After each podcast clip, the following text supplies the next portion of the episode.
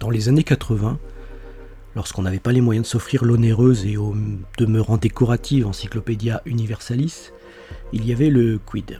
2000 pages de données écrites en petits caractères sur du papier ultra fin. Des données sur tout, sur l'histoire, sur la politique, sur la science. Quand on ne savait pas quoi faire, on pouvait l'ouvrir au hasard, et c'est bien rare qu'on ne trouve pas un truc pour satisfaire au moins un moment notre curiosité. Et puis, en 2001, il y a eu Wikipédia. Wikipédia a tué le quid par étouffement, et les onéreuses encyclopédies par dépit. Tout d'un coup, c'était plus à la mode d'avoir ça dans la bibliothèque de son salon. Je ne sais pas si vous vous rendez compte, mais nous sommes passés d'un âge de rareté de l'information, que l'on accusait d'engendrer l'ignorance, à un âge d'abondance de l'information qui semble l'avoir amplifié. C'est un peu comme si en passant d'un placard plein de nouilles italiennes de qualité à un supermarché plein des produits du monde, on se précipitait sur le Nutella.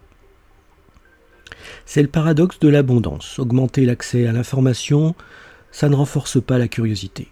La possibilité, ça n'engendre pas le désir. La curiosité, ça s'entretient car, naturellement, ou par l'action de tiers, elle a tendance à s'atténuer. Qu'en est-il chez nos nouvelles amies intelligence artificielle? Alors que Google vient de virer ses chercheurs en éthique pour profiter tranquillou de l'algorithme GPT-3 ou de la bombe confidentielle que sa publication cache sans doute, voilà que la masse des données est offerte à une intelligence artificielle agnostique qui se précipite avec envie sur les pots de Nutella. Je vous mets sur le site la vidéo de Science for All qui explique bien ce qui est en train de se passer dans l'indifférence générale et ce qu'indiquent ces récents licenciements. Et comment notre déficit de curiosité finalement nous prépare à des lendemains douloureux, or nous avons toutes les informations pour les éviter.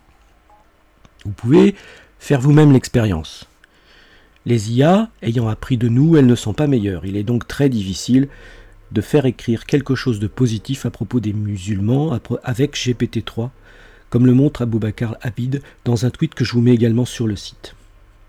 Les IA ne sont pas entraînés avec de la philosophie. Sur mon site, vous trouverez un recueil de poèmes générés par une IA entraînée sur la poésie française de la Renaissance au XIXe siècle. Et là, pas de propos racistes. Les IA sont entraînés sur les tweets, sur les articles de journalistes incultes, sur du blabla d'ado que les hormones rendent aussi péremptoire que vain. Et finalement, et si l'abondance nuisait? Il y a sans doute une urgence à ce que la curiosité devienne une qualité première du citoyen. Urgence à cliquer sur le bouton Page au hasard de Wikipédia avant que les pages qui nous seront proposées ne soient plus que celles qui nous feront pencher dans le sens où l'on penchait déjà. Cette guerre de la curiosité n'est que la poursuite par d'autres moyens de la guerre contre l'attrait de la pensée préfabriquée, mais voilà, avec les intelligences artificielles, nous sommes passés à une autre échelle.